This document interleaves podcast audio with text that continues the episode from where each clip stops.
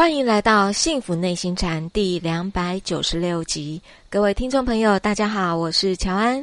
与我们一起在线上的是黄庭禅创办人，也是钟岭山内心教育基金会董事长张庆祥张讲师。张讲师您好，乔安好，各位听众大家好。嗯，在今天的节目呢，想再延续一下上一集哦，呃，讲师跟我们指导解惑的和光同尘跟言不及义这样的一个话题，呃，因为讲师您在解读的时候，指的大概都是朋友之间呐、同好之间呐，或是同才之间哦。但是这位听众朋友就说，但是我多半都是跟夫家的家人哦在一起相处的关系的时候，感觉上虽然是用得上，不过我自己却有一点不确定。到底是因为真的觉得不喜欢那种他们整天都是言不及义的生活，还是呢嫌弃他们这个花天酒地呀，那花的都是别人的钱的那样的作为？我内心的不屑，我自己其实看得非常的清楚。请教讲师，这个时候的自命清高，是不是也是一个需要修正的病根呢？嗯，请讲师来教导我应该从哪个点着手练习呢？呃，这个。和光同尘呢，就是说，对于比较卑微的人哦，呃，不要有轻视的那种心呐，哦，是，或是对为比较顽劣的啊，不要有那种不屑的这种心态出现了，因为你一不屑，那个讲话那个眼神，就给人家相当的杀伤力跟压力感。那对顽劣的人，我们又不能有不屑的那个心思。对，我们就讲说，为什么要同尘嘛？啊，什么叫做同呢？就是一种慈悲啊。啊，比如说，像一个小孩子，那个小孩子呢，他也许出生很卑微，但这么样可爱的小孩子，我们管他出生干嘛？我们管他家里有没有钱要干嘛？对不对？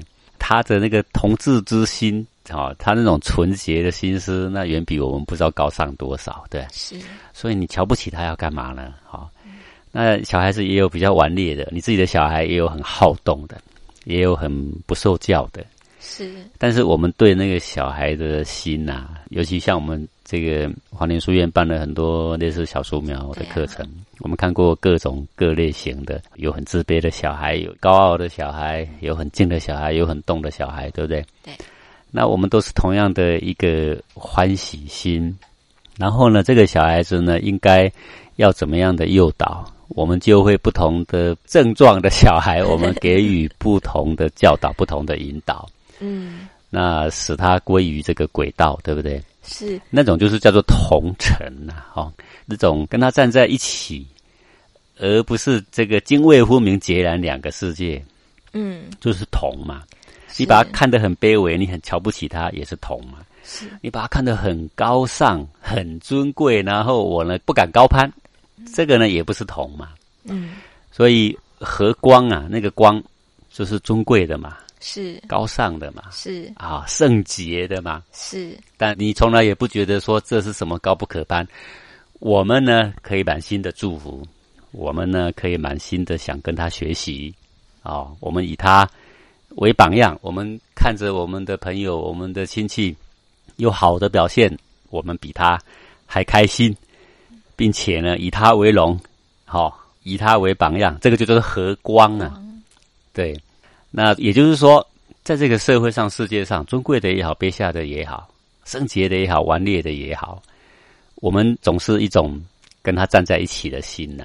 好，他如果很卑下，我们跟他站在一起，就希望把他拉拔更高嘛。是他如果很光明，我们跟他在一起，我们希望我们自己呢与有荣焉嘛。是，这就是所谓的和光同尘的心态啦。是这样的心态。讲真的，如果达不到这样的心态，我们是不是自己得慢慢去修正？比如说，我们在讲小树苗，讲趁这个机会请教讲师。我们小树苗，我们都知道有各式各样他们的不同的秉性，就是小孩子个性都不一样嘛。就像讲师讲的，他有比较。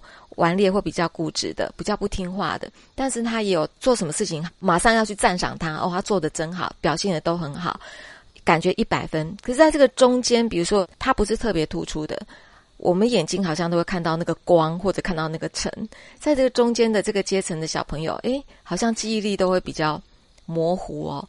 不知道讲师对于做教育的话，我们在教导小树苗，我们的重点到底是要。怎么去拿捏，可以整个一起都去关注得到。而实际上，一群的这个小孩子在团体里面，依照一定的课表照表操课，即使是老师没有特别关注他，他也可以吸收到他应该要吸收的。是，不要把小孩子都把他想象成一定需要你的关照跟垂怜啊，这其实是一种病态的心理啊。啊，虽然是我们现在这个每一个家长都要想说，我的小孩在学校最好像个明星，老师呢随时盯着他，对不对哈？老师呢随时注意着他，他就像跟掌上明珠一样。这个是把小孩子往病态的心理里面去推的啦。是是，这个当然，作为一个老师，学生一有状况，我们就会特别加以注意。他有脱轨的现象，我们就会加以导正。对，他有好的表现，我们会加以表扬。是，那他现在呢，正是普普通通，哎，这也是一个好现象。你不要把它看成是一个坏现象啊，因为。这个他普普通通却能够跟着这个课程前进，你不能说他没有吸收啊。是是是。那一个人如果整天都在追寻别人的眼光，看别人有没有在注视他，其实上说穿的是另外一种的这种乞怜呐。是。好，那我们现在回到刚刚的这个发问的人是说他的婆媳之间的关系呀，呃，或者是这个。夫家妯娌之间对之间的关系呀，啊，他看到很多不屑的状况，对不对？你为什么不屑？就是因为你觉得他做的不对嘛，他做的很过分嘛。这边对小孩的心态就是说，我们不会跟小孩当敌人嘛。这个医生看到病人不会生气呀，嗯，医生看到病人只会想说他需要什么药方，是对不对？能怎么帮？那你现在是个老师，他是个学生，那。他现在有行为脱序，那他需要的是什么药方嘛？什么教育的妙法，对不对？是。那现在你希望你的家庭和谐，你希望你旁边的人呢都是彬彬君子。那他现在明明不是，他就是个道地小人嘛。那你既然认为你是个君子，那你就像个医生嘛。那你就要开药方嘛，对不对？是。啊，你又开不了药方，然后你又要自命清高，说我是医生，我是你们的榜样，你又开不出药方。这个叫做庸医嘛，蒙古大夫嘛，蒙古大夫，对不对？是好，那你你既然是一个蒙古大夫，那个叫做半斤八两，半斤八两，你有什么资格去不屑别人，去取笑别人呢？好，那我们应该要以着一种怜悯的心态呀，像我们看待小孩子一样，他在怎么脱序，越脱序，我们越怜悯的心态看着他，用什么方法，软的方法呢，还是硬的方法？好，循循善诱的方法，还是刺激的方法？就有很多办法是可以采用啦。是，因为当医生，有的时候呢，就给他一个药方，叫他去泡温泉啊，那这可够柔和了啊。有的时候要给他电疗一下。是，那 软的办法，硬的办法，只要是办法能够让一个人更好。圣贤都是存着这样的心呐，君子也是存着这样的心呐。就说办法可软可硬，可缓可急，但是心中呢是为大家好。开出的药方一定不至于过度的杀伤力啊！是，那你是存着不屑的心，好，开出的药方一定呢颇具有杀伤力啊！好，这就已经不是老子所说的和光同尘的这样的一个意境了。好。是，不过讲是讲到这个本质，我们要用比较宽和的那种心态，然后来看我们用什么样的一个手段来帮助对方。这也让我想到，讲师您在之前教给我们的这个九德的宽而立哦，因为我们最近也在研读，重新再回过来，就是讲说这个宽而立。当然，也有学员也想请教讲师一下。这个宽而立，我们要把它分为说，它就是两个德性，还是说我们在以宽为本体，在宽和的时候，我再来选择说我什么样的手段是要比较强烈的，再来做对他好的事情。呃，这个宽跟立，这个中间怎么中间呢有一个额，对不对？是额就是一个转换了一个状况了啊。嗯，说面对这个情况呢，要用宽啊。比如说一个智能不足的人。他犯了错误，是？难道你要非常严厉吗？那这个存难对他来讲是没有帮助了。对，他做不到，他今天能够做到这样已经不错啦。是，嗯，比如说这个智能不足的人，他不会搭公车，嗯，你教他家有一天能够搭公车，啊，已经很不错啦。嗯，你还要要求他要能够主持一个什么会议嘛？那这样就有困难啦。是，对，对不对？好像该宽的时候，这个人呢，能够宽。嗯那有些时候呢，你必须严肃一点、严厉一点，好，才能够让大家呢正视这个事情。是好，那该严的时候呢，能够严得起来。是说这个人在他身上，你看得到非常宽和、宽大的表现。该严的时候，你可以看得到他非常严肃、正经、一丝不苟、没得商量的表现。嗯那我们就知道说，这个人呐、可以成大事，他有弹性嘛。是你现在有没有发现说，我们的这个朋友里面呢、这个社会上所看到的人，一个很慈悲的人、很有爱心的人，能够宽，但是呢，不能够严谨，该刚烈刚烈不起来，是。说话该大声也是软绵绵的，是。那这个时候就成不了大事了，啊，对不对？那你也会发现说，有一种人就是讲话一直都很刚烈，明明这个时候该宽和下来、柔软下来，但是他却表现不出来，那这个叫做没有弹性，没有弹性了。对，那世上的事情这么多，人物这么多，状况有这么多，嗯，有时候该硬能够成就别人，我们就硬；有时候该软，是软才能成就别人，我们就软。是好，那你一直硬，结果呢，发现哎适得其反，然后你就要赶快软，嗯对不对？是哎，结果呢，你只有一招就是硬，然后嘴巴就说：“我就是为你好。” 你为他好，你这个庸医，你开出来的药都是为病人好，结果把他毒个半死，你怎么能够说你为他好呢？不能做成蒙古大夫，对不对？是的，好，我常常开这种药方啊，很多学生来这里啊，老师啊，我身体不好啊，哎呀，我的这个腰不行啊，我的手不行啊，我的精力不行啊，对不对？嗯。老师啊，你看看我这个体力这么差啊，我能够做什么？我说拿来做什么？镰刀拿去去割草，这个锄头拿去去翻土。老师啊，我身体这么差，我哪里有办法做这种事情啊？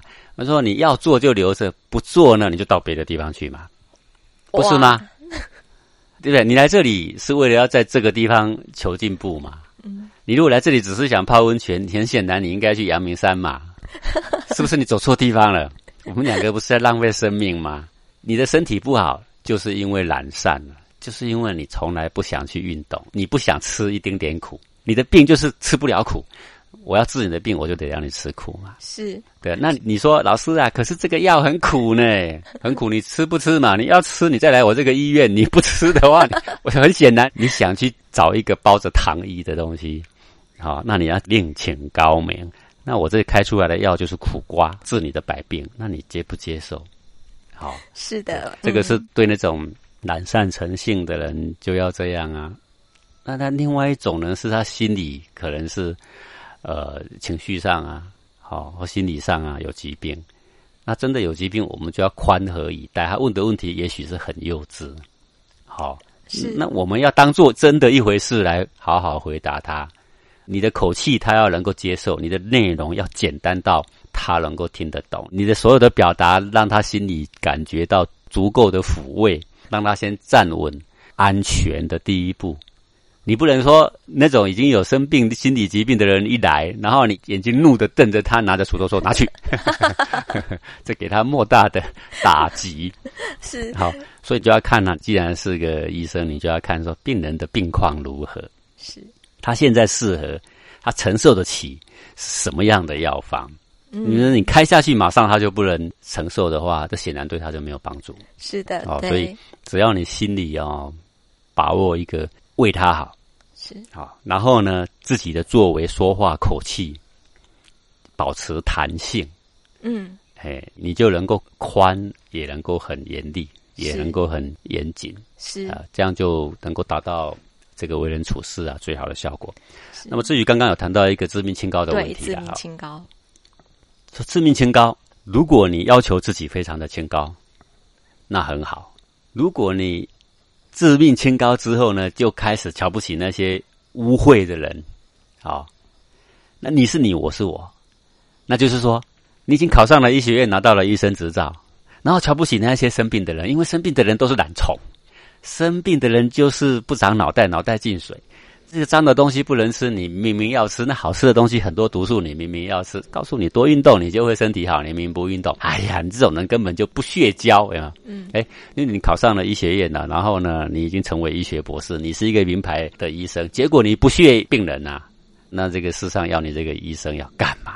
自对不对命清高对，你你可以知道说那样是错的，是你也可以知道说你自己怎么做是对的，但你不必要说要对他们如此的不屑跟远离他们，是不必如此的啦。是好，那这个清高呢，清高到自己孤芳自赏，然后就演变成对他人的不屑。不屑，对那这个跟和光同城又背道而驰了啦。哈、那你说清高行不行？可以，你可以自己做得很清高，你可以做得一尘不染。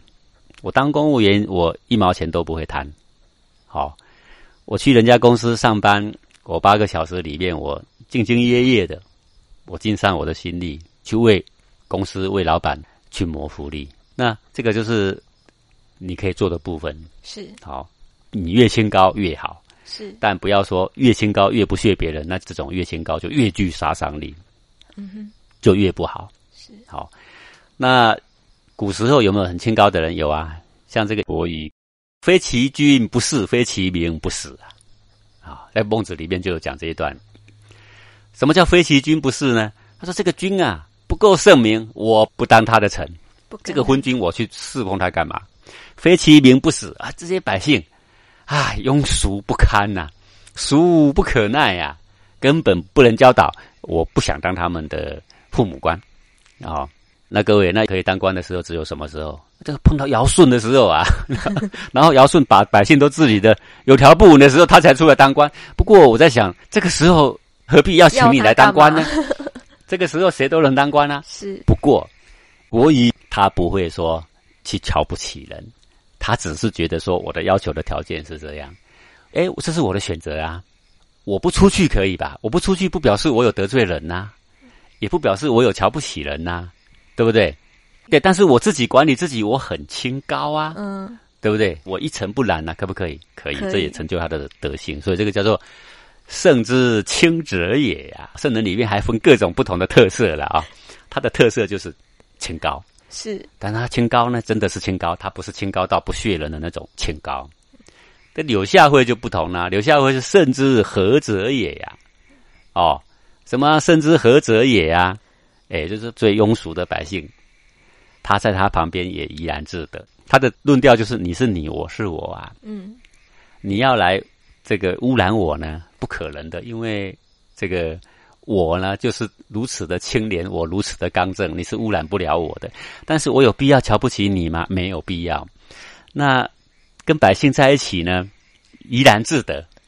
好、是这个百姓呢要唱歌，我们就跟他唱歌嘛；百姓要跳舞，我们跟他跳舞嘛。我们跟他在一起的时候丝毫没有界限，但是他绝不同流合污他。合啊，嗯对啊，我跟他合在一起，但是他想要污染我呢？他想要叫我贪污吗？他想要叫我去赌博吗？那是没有的事。但是呢，我可以跟他们和乐在一起，吃在一起，喝在一起，走路在一起，生活没有问题的。是我不去刺激他们，但是，哎，该有必要讲几句有价值的话呢？刘佳慧会讲出来的。嗯但是他会不会不屑他们呢？他是不会的。叫柳下惠去治理这些污秽的百姓，他会去吗？他会去的。如果有一个昏君叫柳下惠说：“你去当他的臣，去辅助他，把他匡正。”柳下惠会不会去呢？会会去去的。他心中自有一把尺，但是呢，他愿意跟他们呢在共处之下去引导他们。柳柳下惠呢是圣之何者也呀，啊，国仪是圣之清者也呀，执着在清，永远都清。柳下惠呢，执着在和，永远都和。所以国仪这种人不去，那种人不去，对不对？是柳下惠呢，这种人也去，那种人也去，嗯对不对？对一个就是我一定要和，一个就是我一定要清。孔子就不一样哦，孔子是圣之时者也呀，时间的时，时机的时，与时俱进。哦，本来在《易经》里面是说与时皆吉啦，这个是《易经》的原话了。哦，现在的人比较喜欢说与时俱进，哎，差不多就这个意思了。就是这个时机该停留，我就停留。孔子周游列国，他看看他想要去辅佐一个君成为明君。那么这么多的君都是庸君呐、啊，庸君你不能说因为庸君我就不去呀、啊，对不对？就是因为他们是庸君，所以我要去看看呐、只要他愿意接受我的辅佐，我就让他成为圣君。那你一去，你不是一眼看就看明白啊？你要在那里停一下，该停三个月就停三个月，该停一年就停个一年。他有的人一看两句话之间就知道说这个不能停了，没必要再停了，该去他就马上去。他也许待待待待到一年，他觉得没机会了，该走了。这个再看下去，他也不会接受你的辅佐的，是他就走了。所以他是很灵活的。我们一般的人哦，这个到了一个地方住久了，要离开的时候啊，很为难呐。这样我离开啊，我那个刚种下去的那那些花才刚长大，我刚盖好的那个房子才住没多久，对不对？啊，我养了一整圈的猪圈，这么多的小猪，放不下，对不对？然后我答应了那个朋友说要帮他盖房子，怎么办？怎么办？你有很多怎么办？对不对？孔子没有这么多怎么办呢？孔子觉得该走的是我的伟大目标在前面，当已经违背这个伟大目标的时候，该走的走，绝不眷恋，是该停我就停，对。这个就是所谓实者也。啊，孔子是圣人里面呢最与时俱进的。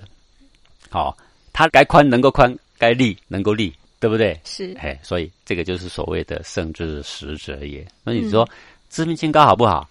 也好。如果你真的是那么的清高，不会去伤及到别人，你最后也可以成为一个圣之清者也呀。那你现在呢？你有这么清高，那旁边呢有你的妯娌呀？有你的公公婆婆啊，对不对？好，有你的丈夫啊，有你的谁谁谁，就那么污浊，可以跟你当对比，好，那不正是一个修炼的好时节吗？不是叫建立气节的好契机吗？磨练心性的好时机，不是吗？啊，所以这个说清高好不好？清高很好，嗯掌握你的原则，不要同流合污。那他必定呢，也是一个成就了。是，谢谢讲师您的这个空中解惑。我相信我们各位听众朋友应该也非常的有收获。我们搞得清楚，我们其实可以学习怎么样，我们自己先清高吧，不然我们也可以和啊。然后当然要孔子这样的一个境界使者也，我们可以学习，好好练习。感谢各位听众朋友的收听，我们下次同一时间空中见喽，拜拜。